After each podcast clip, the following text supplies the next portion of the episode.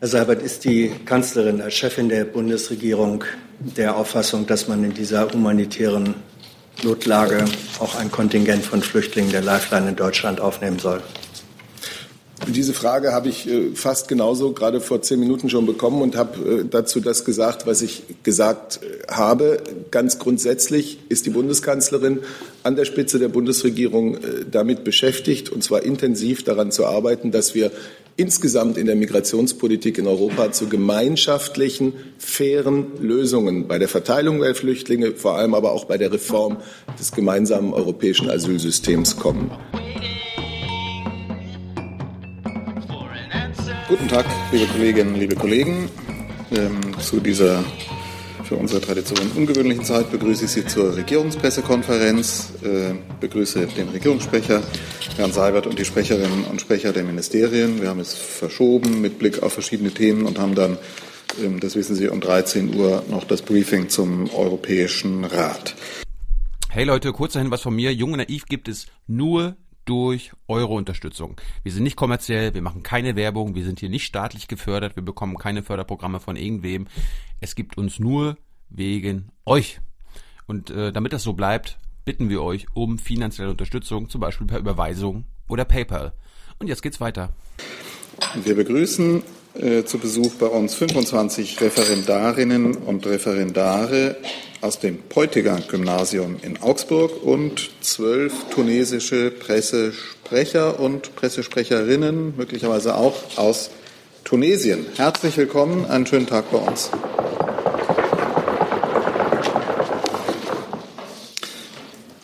Wenn ich es richtig wahrgenommen habe, gibt es ein Gespräch, gibt es Fragebedürfnisse aus verschiedenen Richtungen zu dem Thema äh, Mittelmeer, Malta und so weiter. Ich sehe schon viel Nicken und ähm, gehen wir da in der Reihenfolge rum. Das ziehen wir jetzt mal, ähm, weil es aktuell erbeten wurde, vor und gehen dann in, die, äh, in den Bericht aus dem Bundeskabinett. Herr Sabat, wenn Sie einverstanden sind. Und fangen wir an, Gudula Geuter, Thilo Jung, dann Kollegin dort und gehen dann weiter in der Reihenfolge. Äh, ist das Mikrofon offen? Jetzt? Nö. Jetzt. Jetzt haben wir äh, Mindestens drei Bundesländer haben sich ja bereit erklärt, äh, Menschen von der Lifeline aufzunehmen. Ähm, Frage an Frau Petermann. In welcher Form ist dafür ein Agieren der Bundesregierung oder des Bundesinnenministeriums nötig? Gibt es die nötigen Anfragen oder Anträge aus den Ländern und gegebenenfalls seit wann? Und wie will sich das Bundesinnenministerium verhalten? Und wenn ich darf, noch eine Frage an das Auswärtige Amt. Inwieweit ähm, verhandelt oder spricht die Bundesregierung äh, in der Frage mit anderen EU-Staaten? Ja, vielleicht fange ich ganz kurz an. Ich, äh, wir haben ja hier in der Vergangenheit mehrfach darüber gesprochen, dass wir die Situation rund um dieses Schiff und äh, die Menschen auf diesem Schiff äh, mit Sorge sehen, dass wir alle Beteiligten aufrufen, äh, zu humanitären Lösungen beizutragen. Und äh, in diesem Zusammenhang kann ich Ihnen nur sagen, dass darüber Gespräche in der Bundesregierung im Gange sind. Keine weiteren Anmerkungen. Auch nicht die Frage, ob entsprechende Anträge von Bundesländern eingegangen sind oder die abstrakte Antwort, in welcher Form überhaupt ein Agieren des Bundesinnenministeriums nötig ist? Äh, Anträge dazu von einzelnen Ländern sind mir jetzt nicht bekannt, ich, außer dass ich aus der Presse weiß, dass es äh, einzelne Bundesländer gibt, die schon gestern Berlin sich bereit erklärt haben. Und die Frage, ob das Bundesinnenministerium dafür agieren muss oder ob die Länder das alleine könnten? Das ist eine Frage, die in der Bundesregierung entschieden werden muss. Adebar? Ja, also ich denke, es gibt ähm, Gespräche. Der Bundesaußenminister hat ähm, ähm, am Montag beim Rat mit seinem italienischen Amtskollegen gesprochen und auch mit dem maltesischen Amtskollegen gesprochen, mit dem Ziel, dort eine gute Lösung hinzuwirken. Das sind die Gespräche, von denen ich berichten kann. Es war sicher auch auf anderer Ebene grundsätzlich ähm, Thema, diese Fragen, wie auch eben das Thema Asylpolitik natürlich ganz allgemein in diesen letzten Tagen und Wochen. Thilo Jung, dann Herr Jorans, dann Frau Lückhoff, dann die Kollegen dort. Bitte. Herr Seibert, Frau aber wie geht die Bundesregierung damit um, dass den deutschen Staatsbürgern von der italienischen Regierung äh, Völkerrechtsbruch vorgeworfen wird und Piraterie? Und Frau Adebar, was tut die deutsche Botschaft in Malta für die Besatzung, für das Boot, für die Geflüchteten auf den Booten? Ich kann diese juristische Einschätzung hier nicht vornehmen äh, und weiß nicht genau, worauf die italienische Regierung das gründet. Äh, insofern kann ich das nicht beantworten. Halten Sie es für möglich, dass es Piraten sind? Hört sich jetzt so an. Das ist doch in einer Rechtsfrage nicht erheblich, was ich für möglich halte, so aus der Lameng. Also das, äh, ich weiß nicht, worauf die italienische Regierung ihre, äh, ihre Haltung gründet oder ob das überhaupt die offizielle Haltung der italienischen Regierung ist oder nur ein Zitat. Und ich kann diese rechtliche Einschätzung hier nicht vornehmen. Frau Adler. Unsere Botschaft in Malta steht ähm, seit Tagen natürlich und wie immer mit der maltesischen Regierung grundsätzlich im Kontakt, eben wie schon auch ausgeführt, ähm, um mit dem Ziel dort eine, eine gute Lösung auch hinzubekommen. Herr Jordans, dann Frau Lückhoff. Dann Frau Petermann, blockiert Herr Seehofer die Aufnahme der Flüchtlinge oder einen Teil der Flüchtlinge äh, in Deutschland? Ich kann dem nichts hinzufügen, was wir schon hier gesagt haben, alle äh, vereint. Es finden zurzeit Gespräche statt. Aber der Vorwurf kommt von den Grünen und Herr Dobrindt äh, darauf angesprochen hat das nicht verneint. War das jetzt eine Frage? Oder? Das war eine Frage. Wollen Sie nicht darauf reagieren? Das wird überall gemeldet, dass Herr Seehofer die Aufnahme dieser Flüchtlinge blockiert. Davon ist mir nichts bekannt.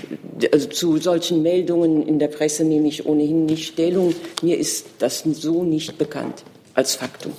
Frau Lückhoff. Bitte. Ja. Habe ich Sie falsch? Nee, nee, nee, ist richtig. Also, bitte Ich muss die Frage auch noch mal stellen, Frau Petermann, weil ich es noch nicht so richtig verstanden habe. Ich stelle es vielleicht mal anders. Ist denn der Bundesinnenminister bereit, angesichts dieser offensichtlich humanitären Notlage auf dem Schiff zu helfen und Flüchtlinge in Deutschland aufzunehmen? Wie ist da seine Haltung zu? Und können Sie vielleicht das auch mit als Frage von Herrn Seibert sagen, wie lange Sie sich für die Gespräche angesichts der Situation dieses Schiffs Zeit nehmen wollen? Ich kann leider, so leid es mir tut, auch jetzt noch keine andere Antwort geben. Es finden zurzeit Gespräche innerhalb der Bundesregierung statt und äh, mögliche Haltungen äh, einzelner Entscheidungsträger kann ich hier nicht mitteilen. Bitte, Herr Kollege.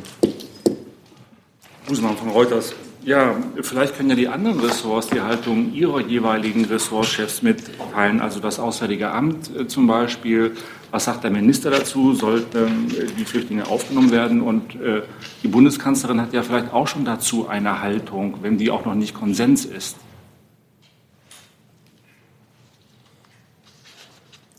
Also ich denke, Herr Seibert hat gesagt, was im Moment dazu zu sagen ist. Ja, in so einer Frage ist es doch äh, wichtig, dass die Bundesregierung geschlossen vorgeht und äh, geschlossen ist. Und deswegen finden Gespräche in der Bundesregierung statt. Dann hatten wir mehr Wortmeldungen. Der Kollege dort, dann Frau, ähm, dann gehen wir da weiter. Frau Geuter hatte sich nochmal gemeldet, Herr Jung hatte sich nochmal gemeldet und Frau Poliersin. Bitte. Jetzt. Ja, äh, ich muss insistieren, weil ähm, nicht, also zu beraten bedeutet nichts anderes, als dass eine Entscheidung noch nicht getroffen ist, worden ist. Und wenn eine Entscheidung noch nicht getroffen worden ist, heißt es nicht anders, dass Deutschland blockiert. Also vier äh, europäische Regierungen haben eine Entscheidung getroffen, Deutschland noch nicht. Wann kommt diese Entscheidung? Vielleicht darf ich Ihren Blick dahingehend weitern, dass es 28 europäische Mitglieder gibt. In dieser Frage sind aber nicht 28 gefragt, sondern eine äh, Malta stellt die Bedingung, dass auch Deutschland involviert worden ist. Nicht alle 28 Mitgliedstaaten müssen die 280 Flüchtlinge aufnehmen. Gut, deswegen sind Gespräche in der Bundesregierung im Gange. Frau Pugliese, Sie hatten sich gemeldet. Und dann geht es weiter. Frau Geuter, Herr Jung, Herr Jessen. Meine Frage, äh, ich habe zwei Fragen an äh, Frau Petermann. Äh, und zwar die erste, ähm, in den vergangenen Wochen, äh, die Rede war von einer Achse zwischen äh, Salvini, Seehofer und Kurz. Aber jetzt ist es klar, dass die irgendwie die, die, die Bedürfnisse sind ganz anders in diese unterschiedlichen Ländern. ist diese Achse, stimmt noch, steht noch da oder ist es schon kaputt und über Migranten gibt es keine richtige Allianz? Und äh, meine zweite Frage ist, äh, der Sprecher von äh, ähm, Lifeline hat gesagt, dass Seehofer äh, wie der italienische Salvini sich verhalten. Ähm, äh, wir möchten gerne einen Kommentar, eine Reaktion darüber. Äh, er hat auch gesagt, dass die ganze Verantwortung von was in den nächsten Stunden auf diesem Schiff passieren wird, ist eine Verantwortung von Seehofer. Zu dem Begriff Achse, ich lasse es mal in dieser verkürzten Form ausdrücklich so stehen. Dieser, diese Bezeichnung kommt ja nicht von Herrn Seehofer, sondern, also nicht vom Bundesinnenminister, sondern äh, die kam von Herrn Kurz, äh, dem Kanzler. Und äh, insofern würde ich die jetzt auch nicht weiter kommentieren, sondern da stehen lassen, wo sie hingehört. Äh, ich habe nicht den Eindruck, dass äh, die Beziehungen äh, zwischen, zumindest nach dem Kenntnisstand der Telefonate und des Gespräches mit Herrn Kurz sich verändert hätten zu einer in eine andere Richtung hin. Das ist überhaupt nicht mein Eindruck und kann ich so nicht bestätigen.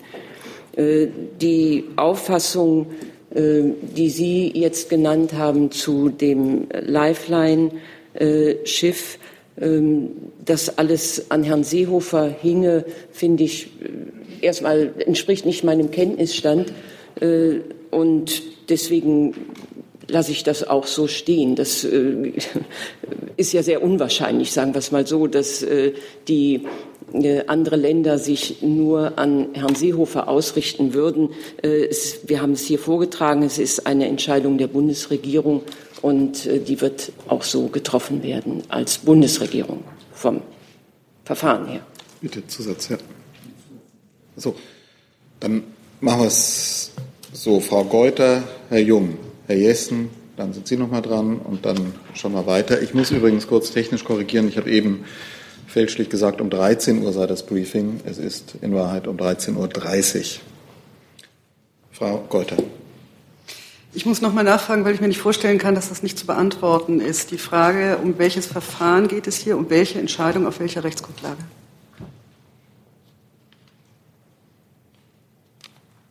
Frau, äh, Frau Petermann. Entschuldigung. Das ist die Entscheidung der Bundesregierung, wie sie in dieser Angelegenheit äh, agieren möchte. Rechtsgrundlagen. Es gibt ganz viele Beteiligte äh, in diesem Zusammenhang. Äh, deswegen kommt es letztlich dann auf das Verfahren ab, äh, an, äh, auf welcher Rechtsgrundlage agiert werden könnte. Äh, das ist aber alles noch im Fluss. Herr Jung. Von welcher Angelegenheit sprechen wir denn, Frau Petermann? Also nach meiner Kenntnis sprechen wir über Lifeline. Ja, aber was ist das für Sie? Äh, was bedeutet das für Sie? Möchten Sie das jetzt interpretieren? Mich nee, ich interpretieren? Möchte, dass Sie das interpretieren. Ja, wir sprechen hier von Lifeline.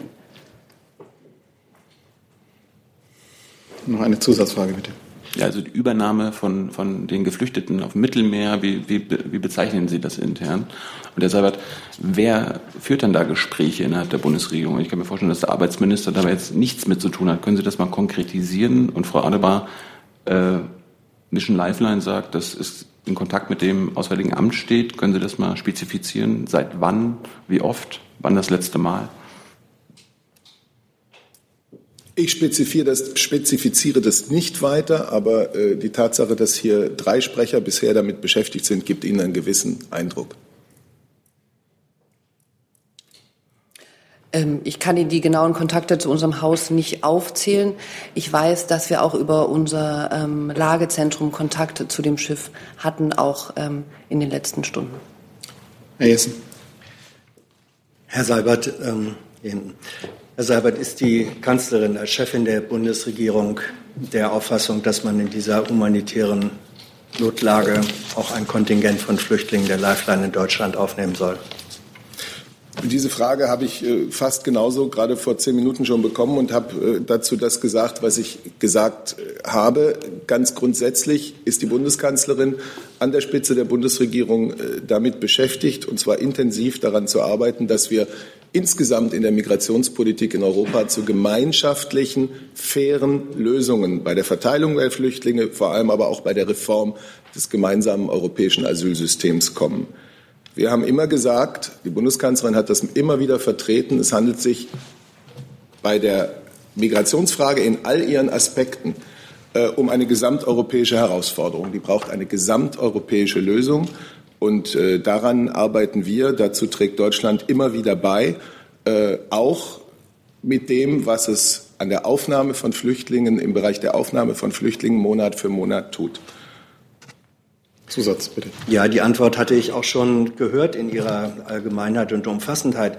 Nur da wir es jetzt mit einer sehr konkreten Ad-hoc-Situation zu tun haben und die Kanzlerin die Chefin der Regierung ist, gilt ihr Wort ähm, natürlich in besonderer Weise. Deswegen wüsste ich schon gerne, ob sie in dieser konkreten Situation sich dafür einsetzt, dass ein Teil der Lifeline-Flüchtlinge als Kontingent in Deutschland aufgenommen werden. Es bleibt bei meiner Antwort.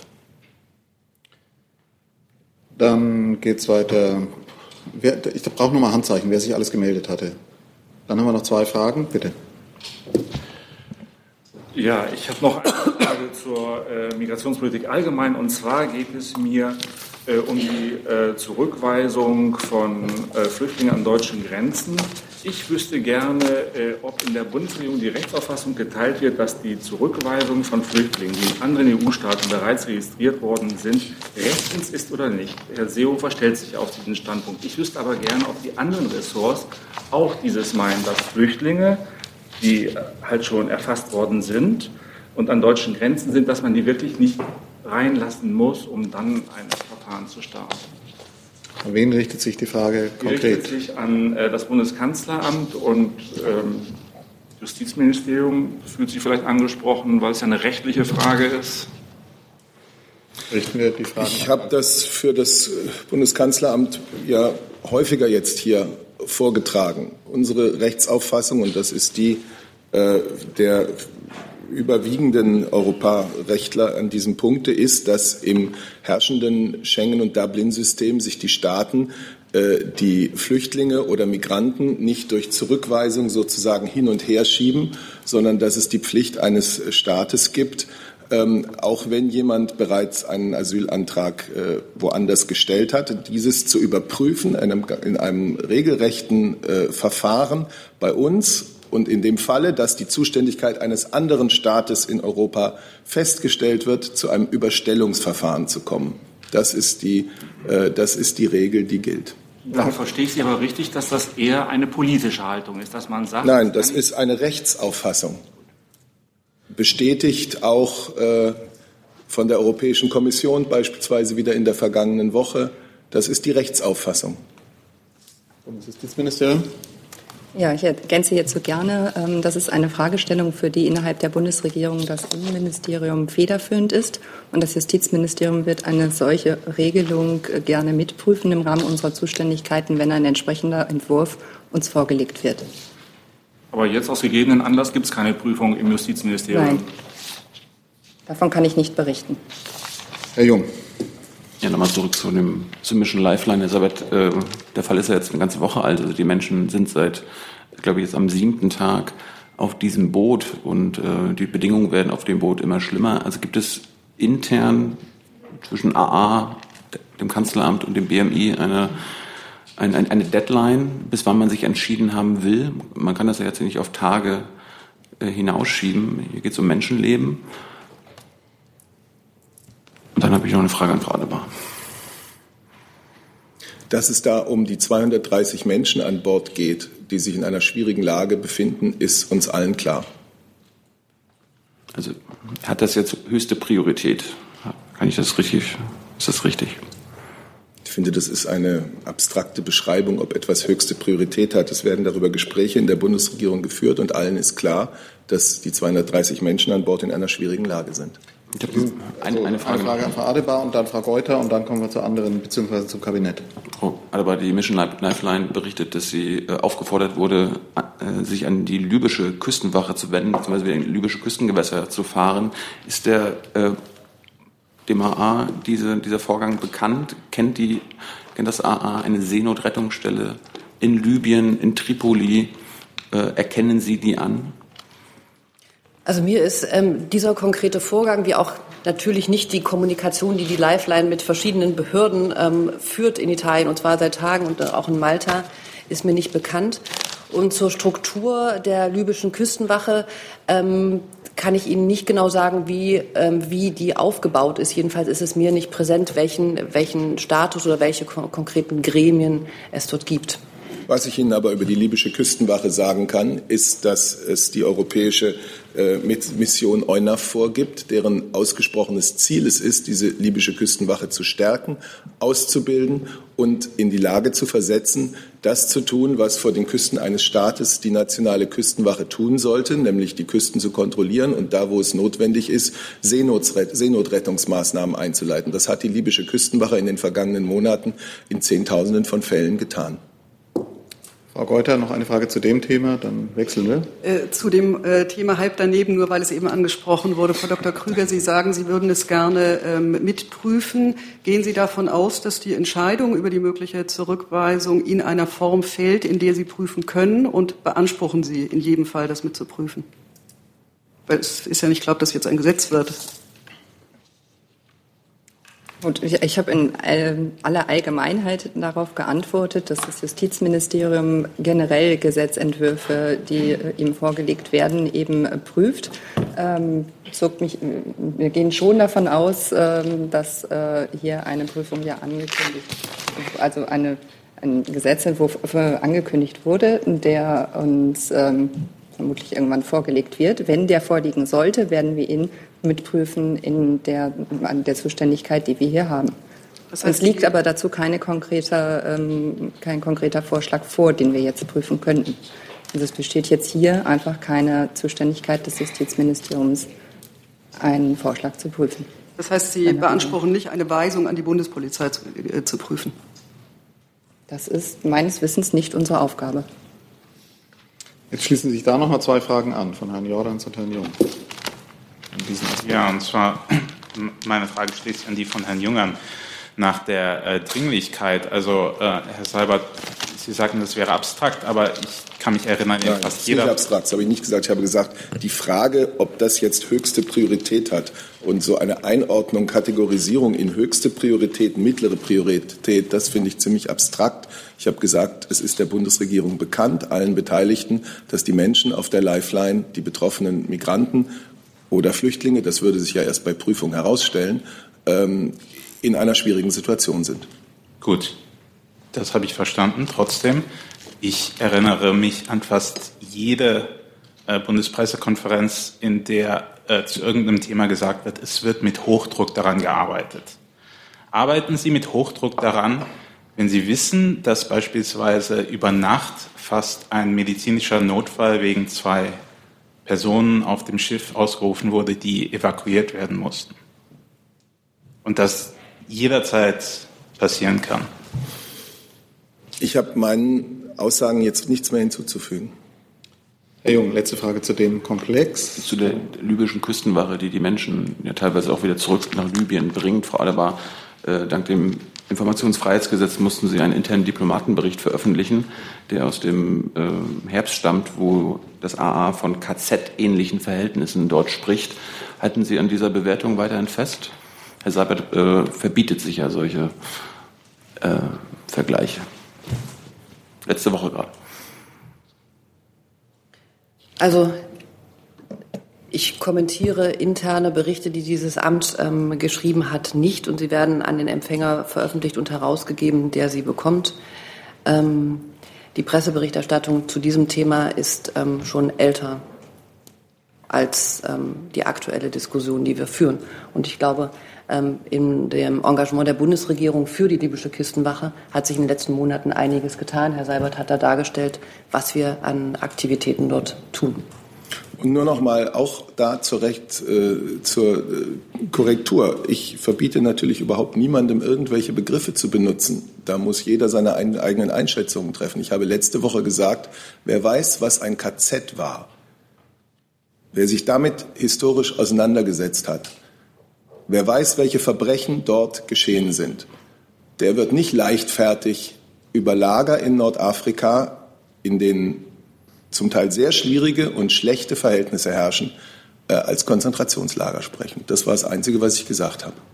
Das AA wird ja offenbar gute Gründe haben, warum man von KZ-ähnlichen äh, Verhältnissen spricht. Wie ist denn die aktuelle Einschätzung über die Verhältnisse dort, Frau Adebar?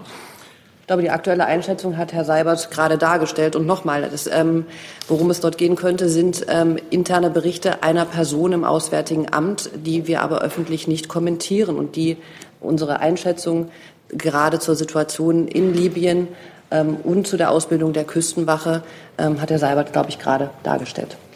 Die Bundesregierung weiß sehr genau aus Berichten verschiedener Organisationen, auch aus journalistischen Berichten, wie verzweifelt schwierig die Verhältnisse für Flüchtlinge und Migranten in einigen libyschen Aufnahmezentren, Lagern, nennen Sie es, wie Sie wollen, sind.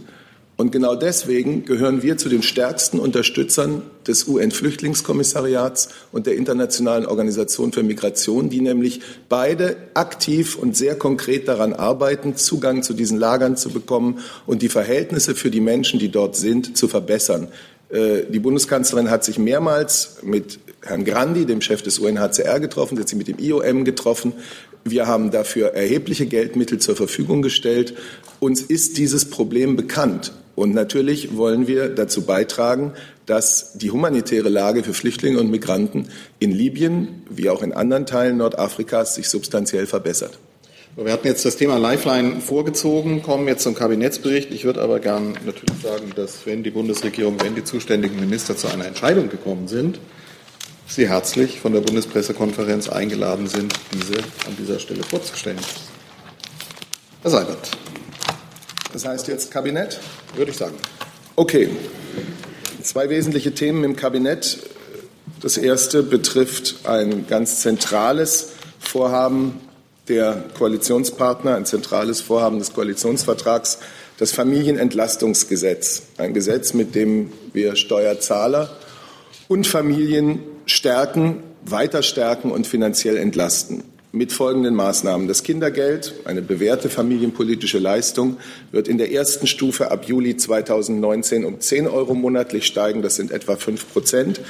Dieser Schritt wird beim steuerlichen Kinderfreibetrag nachvollzogen. Als Jahresbetrag soll der Kinderfreibetrag dann in zwei gleichen Teilen zum 1. Januar 19 und zum 1. Januar 20 um jeweils 192 Euro steigen. Und genauso wird auch der Grundfreibetrag für Erwachsene angehoben, also der Betrag des Einkommens, auf den äh, Menschen keine Einkommenssteuer zahlen müssen. Zudem wird die sogenannte kalte Progression abgebaut. Wir haben auch über die kalte Progression hier schon öfter gesprochen. Trotzdem nochmal äh, die, der Definitionsversuch. Es ist ja so, dass Bürger, wenn sie eine Lohnsteigerung bekommen, auch dann oft in einen höheren Steuertarif rutschen, wenn diese Lohnsteigerung eigentlich nur die Inflation ausgleicht, sie also real gar nicht mehr Geld zur Verfügung haben. Und diese Belastung, die wird die Bundesregierung für 2019 und 2020 im Tarif bereinigen. Das sind also die Verbesserungen für die Menschen bei der kalten Progression. Äh, ja, mit diesem Gesetz geht die Bundesregierung einen, macht einen spürbaren Beitrag zur finanziellen Stärkung von Familien. Nach unseren Berechnungen wird das Entlastungen von in der vollen Wirkung etwa 10 Milliarden Euro jährlich bringen. Dann hat sich, äh, dann hat der Bundeswirtschaftsminister und Energieminister dem Kabinett den sogenannten Monitoringbericht Energie der Zukunft vorgelegt und er wurde beschlossen. Dieser Bericht guckt regelmäßig auf den Stand der Umsetzung der Energiewende mit Blick auf unsere Ziele einer sicheren, einer bezahlbaren, einer umweltverträglichen Energieversorgung. Das Bezugsjahr dieses Berichtes ist 2016. Es sind aber zum Teil auch noch jüngere Entwicklungen berücksichtigt worden. Kurz zusammengefasst sagt der Bericht, dass der Ausbau der erneuerbaren Energien gut voranschreitet. Inzwischen stammt fast jede dritte äh, in Deutschland verbrauchte Kilowattstunde Strom aus erneuerbaren Energien. In anderen Bereichen, zum Beispiel Reduktion der Treibhausgasemissionen oder Energieverbrauch im Gebäude und im Verkehrssektor, in anderen Bereichen haben wir noch erheblichen Handlungsbedarf, um die Einsparziele so schnell wie möglich zu erreichen. Diesem Monitoringbericht ist die Stellungnahme einer unabhängigen Expertenkommission beigefügt, die diesen ganzen Prozess begleitet. Die bescheinigt der Bundesregierung Fortschritte bei der Umsetzung der Energiewende, aber sie zeigt auch Bedarf zur Nachsteuerung auf. So, Ach so, Entschuldigung. Dann gab es noch neben diesem sechsten Monitoringbericht hat der Bundeswirtschafts- und Energieminister auch noch den Erfahrungsbericht Erneuerbares Energiengesetz äh, vorgelegt und auch der wurde beschlossen. Der fasst thematisch nah den Stand des Ausbaus und die wichtigsten Entwicklungen der vergangenen Jahre bei den erneuerbaren Energien zusammen.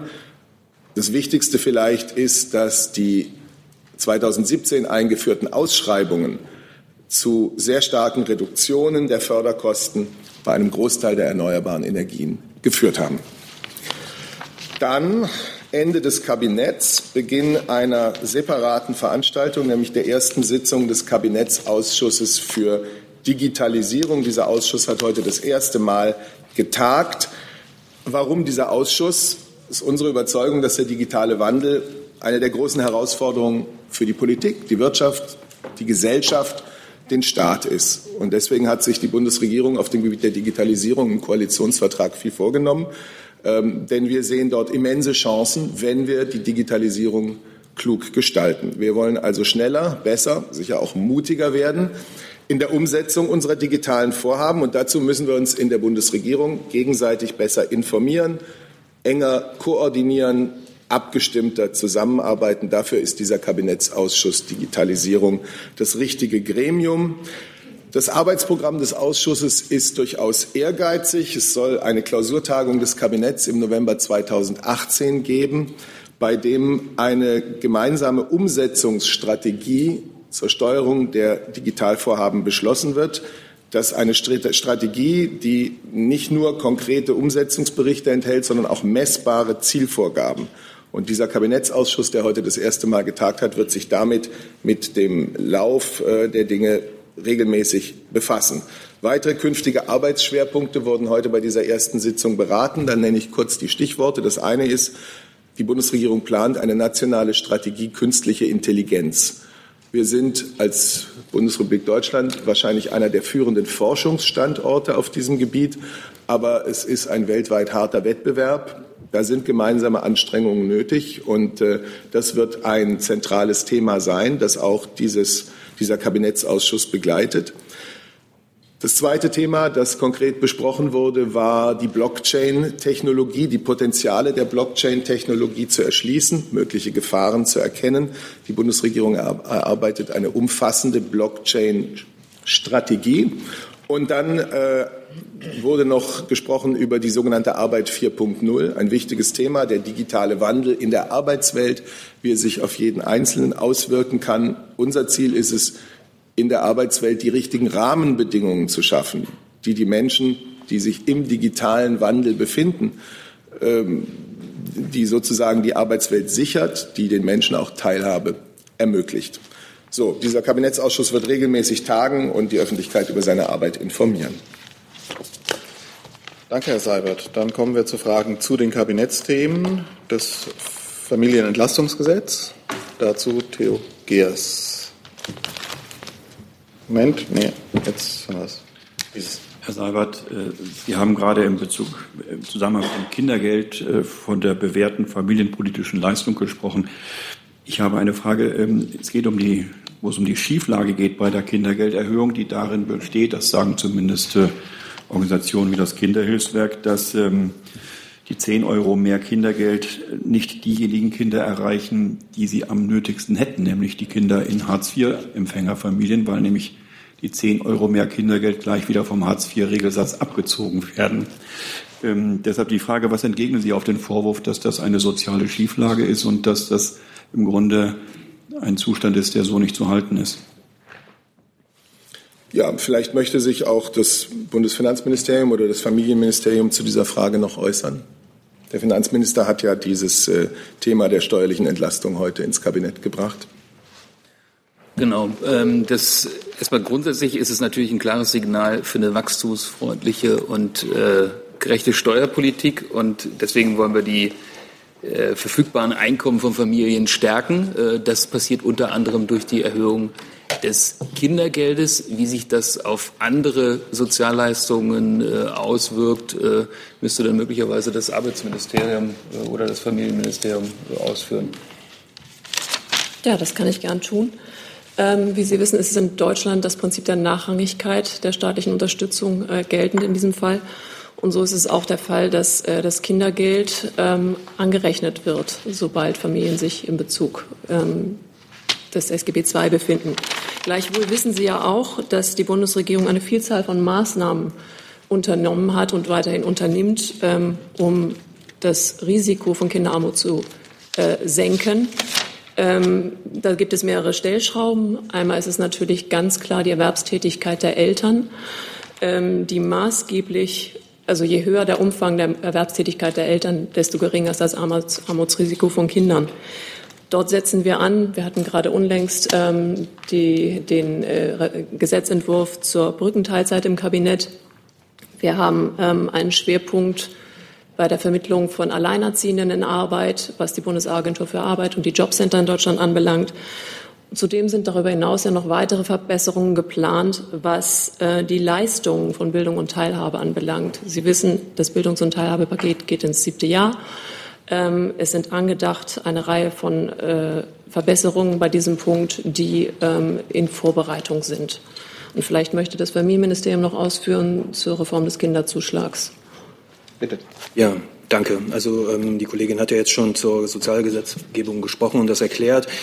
Ähm, also insgesamt muss man sagen, dass es ein guter Tag ist für die Familien in Deutschland. Ähm, das, was heute im Kabinett beschlossen wurde, ist äh, ein wichtiger, aber eben nur ein Teil dessen, äh, was im Koalitionsvertrag vereinbart wurde in dieser Richtung. Und gerade auch, was eben weitere Maßnahmen für Familien mit kleinem Einkommen betrifft. Stichwort eben, wie die Kollegin schon sagte, Änderung beim Kinderzuschlag. Die Ministerin äh, hat sich eben auch dazu geäußert. Ich zitiere, mit dem heutigen Beschluss im Kabinett kommen wir einen wichtigen Schritt bei der Stärkung von, von, von, Familien in Deutschland voran. Die Erhöhung des Kindergeldes und des steuerlichen Kinderfreibetrages und die beschlossenen steuerlichen Entlastungen helfen vielen Familien ganz konkret im Portemonnaie. Daran werden wir in unserer Arbeit anknüpfen. Der Kinderzuschlag soll erhöht und vereinfacht werden, sodass mehr Familien und Kinder davon profitieren können. Arbeit muss sich lohnen und dafür geben wir vor allem Familien mit unteren und mittleren Einkommen und Alleinerziehenden mehr staatliche Unterstützung. Zusatz, bitte. Noch mal eine Zusatzfrage. Das waren jetzt sehr ausführliche Antworten. Dankeschön dafür. Aber Sie haben meine Frage nicht beantwortet. Es ging darum, äh, was Sie von dem Missstand, den viele kritisieren, halten, dass eine Kindergelderhöhung bei Hartz-IV-Empfängern ein Nullsummenspiel ist, äh, dass 10 Euro mehr Kindergeld 10 Euro weniger Hartz IV bedeuten. Und wenn ich die Frage noch etwas erweitern darf, äh, gibt es möglicherweise irgendwelche Pläne, an diesem Nullsummenspiel etwas zu ändern? Wer äußert sich dazu? Also zu den Hartz-IV-Regelungen kann ich als Sprecher des Familienministeriums mich nicht äußern. Also es ist nicht Gegenstand von Regierungshandeln, das kann ich Ihnen sagen. Gleichwohl muss ich bei dem bleiben, was jetzt hier, was ich gerade, was wir gerade ausgeführt haben. Es gibt eine Vielzahl von Anstrengungen der Bundesregierung, ähm, Kinderarmut zu minimieren, und die Punkte sind bereits genannt worden. Gibt es dazu weitere Fragen? Herr Jung. Findet es die Kanzlerin denn fair, Herr Seibert, dass das Kindergeld auf Hartz IV angerechnet wird? Möchte sie da was ändern? Hartz IV ist eine Leistung des Staates, mit der den Empfängern ein menschenwürdiges Existenzminimum staatlich garantiert wird. Die Leistungen dafür werden regelmäßig angepasst aufgrund ganz korrekt, konkret festgeschriebener Regeln. Und im Übrigen gilt das, was äh, die Kollegen auch gesagt haben. Wir bemühen uns, mit vielerlei sozialpolitisch, auch arbeitsmarktpolitischen Maßnahmen äh, Menschen in Deutschland und damit dann eben auch deren Kinder aus der relativen Armut herauszuholen. Es gibt Bemühungen, noch mehr Langzeitarbeitslose zurück ins Arbeitsleben zu integrieren. Äh, es gibt da eine Vielzahl von Maßnahmen. Niemand bezweifelt oder niemand hier würde bestreiten, dass Menschen, die mit Kindern von Hartz IV leben, in einer schwierigen Situation sind. Zusatz. Das beantwortet nicht meine Frage. Sie sind, die, Sie sind der Sprecher der Kanzlerin. Ich habe das gesagt, was ich gesagt habe.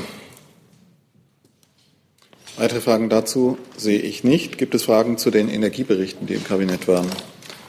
Das ist nicht der Fall. Dann zum Digitalausschuss des Kabinetts. Gibt es dazu Fragen? Das ist auch nicht der Fall. Dann haben Sie die Möglichkeit, zu allen anderen Themen Fragen zu stellen. Und dann fangen wir hier an und gehen dann zu Frau Nutz, zu Herrn Jung. Mir wäre es, ich muss das immer wieder sagen, total recht, wenn Sie ähm, nach hinten gehen weil diese Dinger kaputt gehen, wenn man sie nach vorne biegt. Das ist der Grund. Ich werde immer wieder von unseren Technikern. Sie können sich selber verrenken oder Sie können sich bequem machen. Ich verrenke mich kurz. Äh, Nico Brandner, dpa. Es geht um das Thema Karenzzeit, Herr Seibert, das heute auch im Kabinett Thema gewesen sein soll.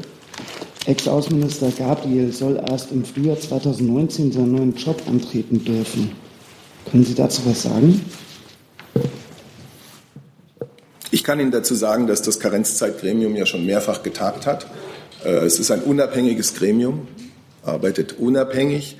Deswegen haben wir in seine internen Abläufe auch keine, keine Einblicke.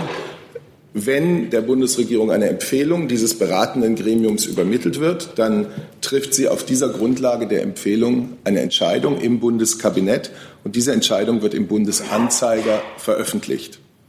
Und äh, Deswegen verweise ich auf Veröffentlichungen im Bundesanzeiger. Es ist zu beabsichtigten Tätigkeiten von äh, Bundesminister AD Gabriel äh, heute sind Beschlüsse gefasst worden. Auch diese werden in Kürze veröffentlicht und bis dahin muss ich Sie noch um Verständnis bitten, auf diese Veröffentlichung zu warten, wie wir es auch in vergleichbaren Fällen gehalten haben. Zusatz?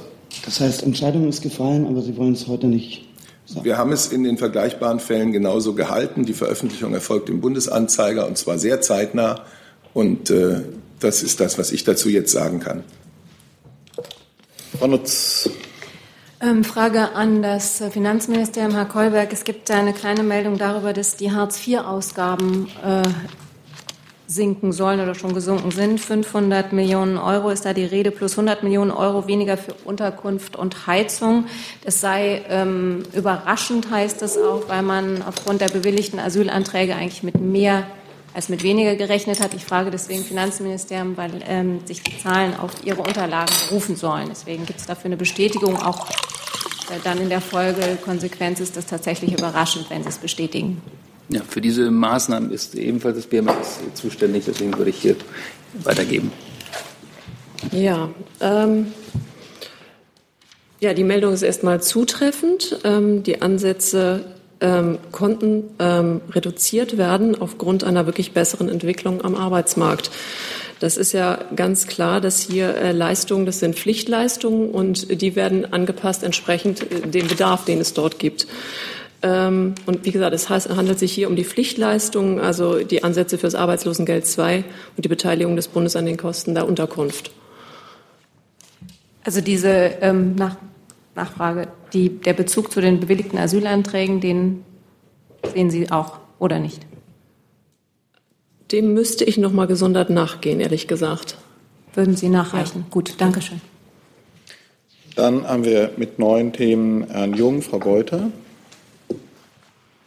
an das BMWI, womöglich ans AA, weil das äh, aus dem aus US-Außenministerium kommt. Da heißt es, äh, dass die USA ein weltweites Import, äh, einen Importstopp für äh, iranisches Öl ähm, anstreben. Gibt es dort schon äh, bilaterale Forderungen seitens der US-Regierung an die deutsche Regierung?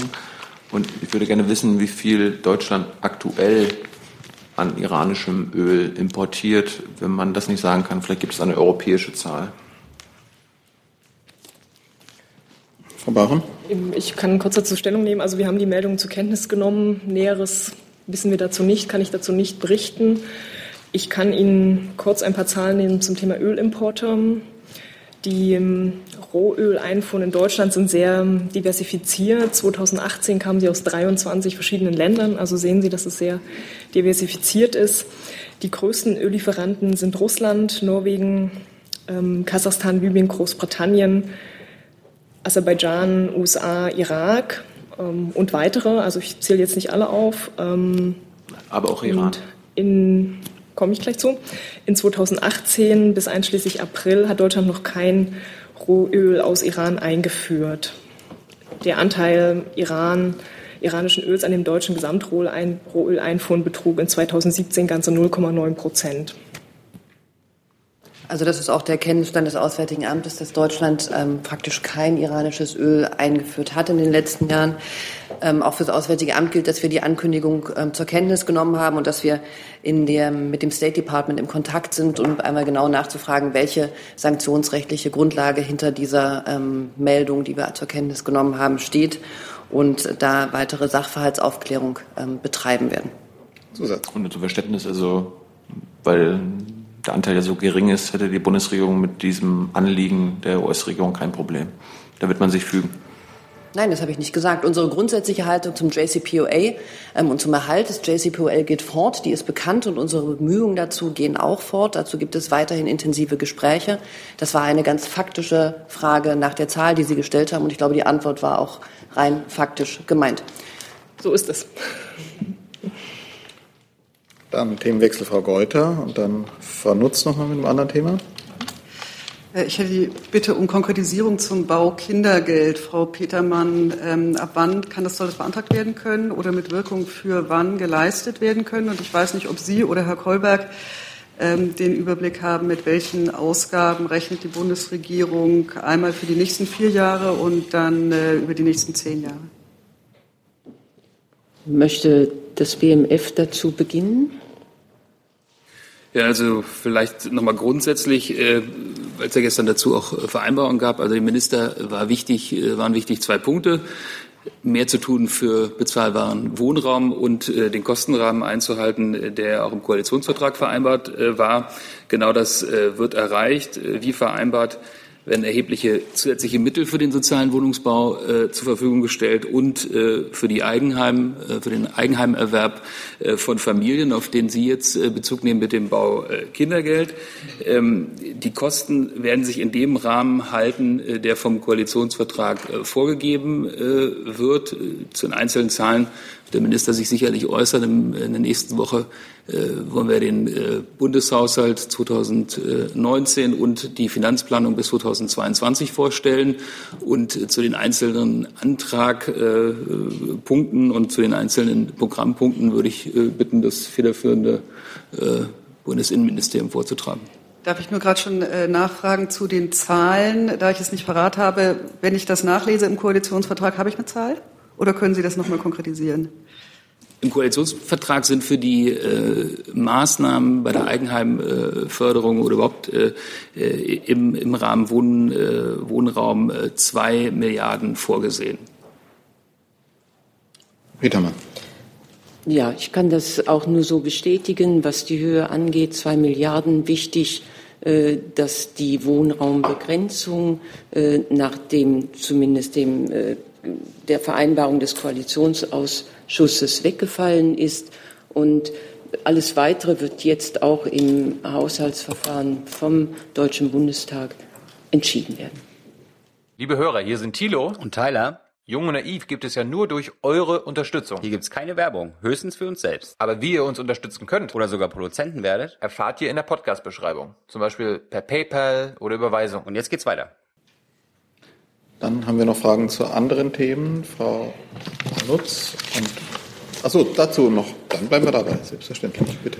Ich hätte gerne gewusst, äh, warum der Innenminister ursprünglich ähm, der Quadratmeterzahlbegrenzung bei der Förderung zugestimmt hat. Es gab im Vorfeld eine Einigung. Äh, ich habe schon in der vorigen Woche dazu gesagt, dass äh, natürlich auch dem BMI also unserem Haus und auch dem Minister, äh, schon daran gelegen wäre, wenn äh, diese Wohnflächenbegrenzung, die als Idee im Raum stand, äh, wegfallen würde. Und warum hat er dann zugestimmt? Ursprünglich? Ich kenne den Verhandlungen, ich war bei den Gesprächen nicht dabei. Vielleicht kann ich dazu ergänzen, äh, warum diese Vereinbarung getroffen wurde, hat der Minister äh, ja auch heute im Interview mit der Passauer Neuen Presse erläutert, äh, weil es Gesetze der Mathematik gibt. Und es war vereinbart im Kostenrahmen und der Bundesinnenminister und der Bundesfinanzminister haben einen Weg gefunden, um diesen Kostenrahmen einzuhalten. Es gibt natürlich unterschiedliche Wege, zu diesem Ziel zu kommen. Deswegen habe ich ja eben betont, dass der Minister zwei Ziele hatte mehr tun für bezahlbaren Wohnraum und den Kostenrahmen einhalten. Äh, dieses Ziel ist jetzt auf einem anderen Weg erreicht worden. Das ist gut. Und äh, deswegen werden jetzt die Maßnahmen umgesetzt, äh, die auch im Koalitionsvertrag vereinbart wurden. Frau Nutz.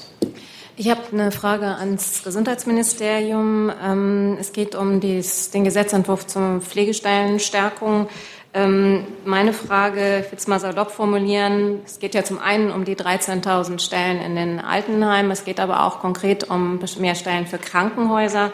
Äh, so wie es sich liest, ähm, äh, heißt das jetzt äh, Hauptsache, es wird beschäftigt, egal wie. Also geht das mit anderen Worten über die Pläne im Eckpunktepapier hinaus? Frage eins und das führt zu Frage zwei. Was ist mit den Mehr für keine Obergrenze geben, anders als bisher für die Mittel, die da ausgegeben werden?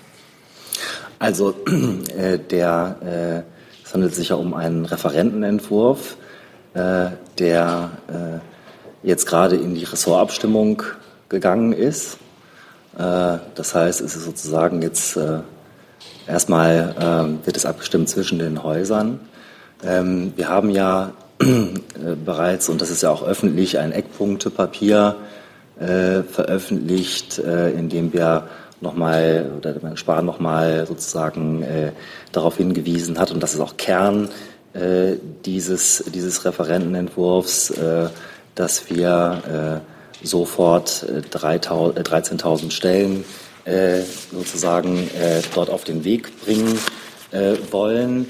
Ähm, und äh, das ist sozusagen dann auch hinterlegt mit einer entsprechenden äh, mit einer entsprechenden Finanzierung. Das wird im stationären Bereich dann komplett von der gesetzlichen Krankenversicherung äh, getragen, und zwar jede Stelle.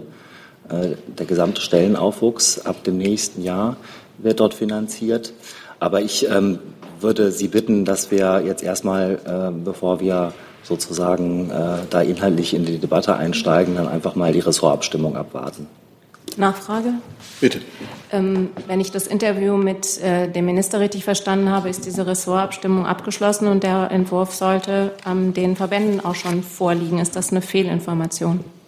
Also der, der Entwurf ist äh, sozusagen in der Verbände- und Ressortabstimmung. Es gibt ja immer rein technisch eine Frühkoordinierung beim, beim Bundeskanzleramt und wird dann sozusagen nochmal formal in der Ressortverbände-Länderanhörung dann äh, abgestimmt. Gibt es noch weitere Fragen? Das sehe ich nicht. Dann sind wir am Ende dieser Regierungspressekonferenz. Ich danke für den Besuch bei uns.